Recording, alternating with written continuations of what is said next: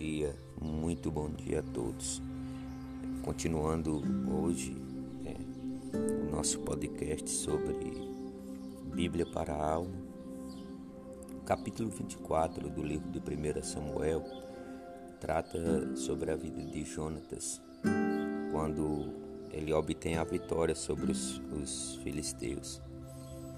Certo dia, Jonatas, filho de Saul, disse ao seu jovem escudeiro: Vamos ao destacamento filisteu do outro lado. Ele, porém, não contou isso a seu pai. Saul estava assentado debaixo de uma romanceira na fronteira de Gibeá, em Migron. Com ele estavam seiscentos soldados, entre os quais Aias, que levava o colete sacerdotal. Ele era filho de Aitube, irmão de Icabode, filho de Finéias e neto de Eli, o sacerdote do Senhor em Siló. Ninguém sabia que Jonatas havia saído. Em cada lado do desfiladeiro que Jonatas pretendia atravessar para chegar ao destacamento filisteus, havia um penhasco íngreme.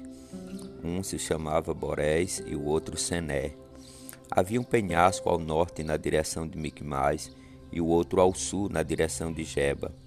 E Jonatas disse ao seu escudeiro: Vamos ao destacamento daqueles incircuncisos.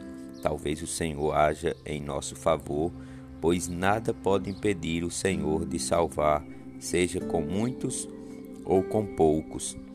Disse, aos, disse o seu escudeiro: Faze tudo o que estiveres em mente, e eu irei contigo. Jonatas disse: Venha, vamos atravessar na direção dos soldados e deixaremos que nos avistem. Se nos disserem, esperem aí até que cheguemos perto, ficaremos onde estivermos e não avançaremos. Mas se disserem, subam até aqui, subiremos, pois este será o sinal para nós de que o Senhor os entregou em nossas mãos.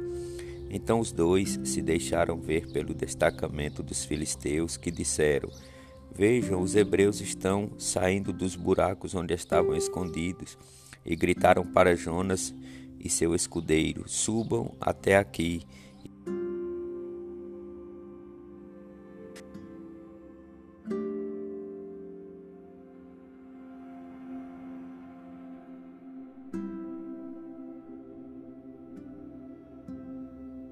Desfiladeiro usando as mãos e os pés, e o escudeiro foi logo atrás. Jonatas os derrubava e o seu escudeiro logo atrás dele os matava. Naquele primeiro ataque, Jonas disse ao escu disse Jonas e seu escudeiro mataram cerca de vinte homens numa pequena área de terra. Então caiu terror sobre o exército, tanto sobre os que estavam no acampamento e no campo, como sobre os que estavam no destacamento e até mesmo nas tropas de ataque. O chão tremeu e houve um pânico terrível. As sentinelas de Saul em Gibeá de Benjamim viram o exército filisteu se dispersando, correndo em todas as direções. Então Saul disse aos seus soldados: Contem os soldados e vejam quem está faltando. Quando fizeram, viram que Jonatas e seu escudeiro não estavam presentes. Saul ordenou a Aías: traga a arca de Deus. Naquele tempo, ela estava com os israelitas, enquanto Saul falava com o sacerdote. O tumulto no acampamento filisteu ia crescendo cada vez mais.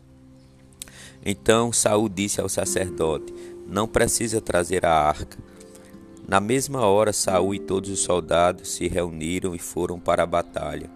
Encontraram os filisteus em total confusão, ferindo uns aos outros com suas espadas.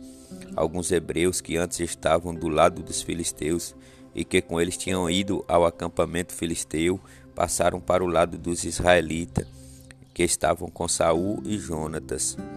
Quando todos os israelitas que haviam se escondido nos montes de Efraim ouviram que os filisteus batiam em retirada, também entraram na batalha, perseguindo-os. Assim o Senhor concedeu vitória a Israel naquele dia, e a batalha se espalhou para além de Bet-Avém.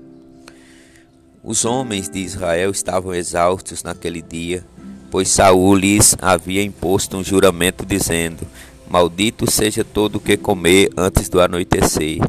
antes que eu tenha me vingado dos meus inimigos. Por isso ninguém tinha comido nada.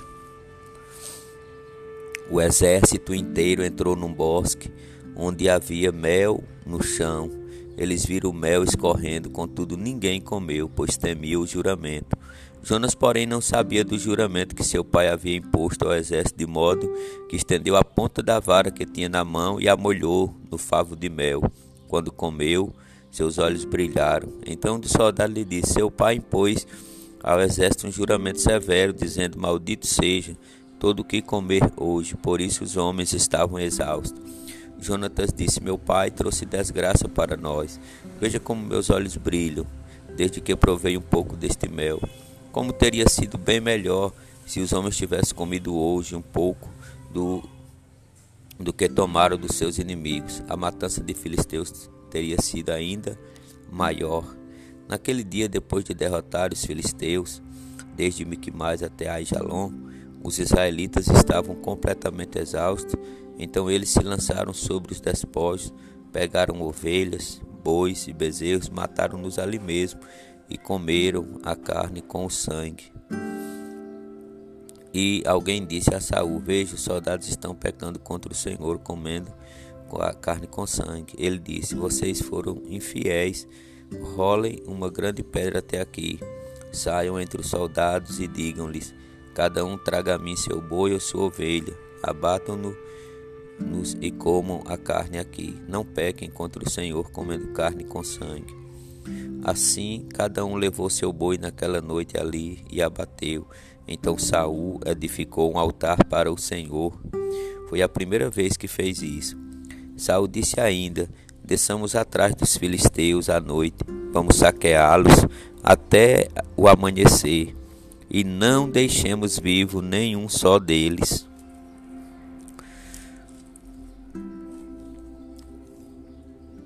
Eles responderam: Faze o que achares melhor. O sacerdote, porém, disse: Consultemos aqui a Deus. Então Saul perguntou a Deus: Devo perseguir os filisteus? Tu, porventura, os entregarás nas nossas mãos? Louvado seja o nome do Senhor.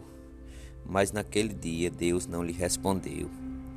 Disse então Saul: Venha cá, todos vocês que são líderes do exército, descobramos que pecado foi cometido hoje Juro pelo nome do Senhor e libertador de Israel, mesmo que seja meu filho Jonatas, ele morrerá. Mas ninguém disse uma só palavra.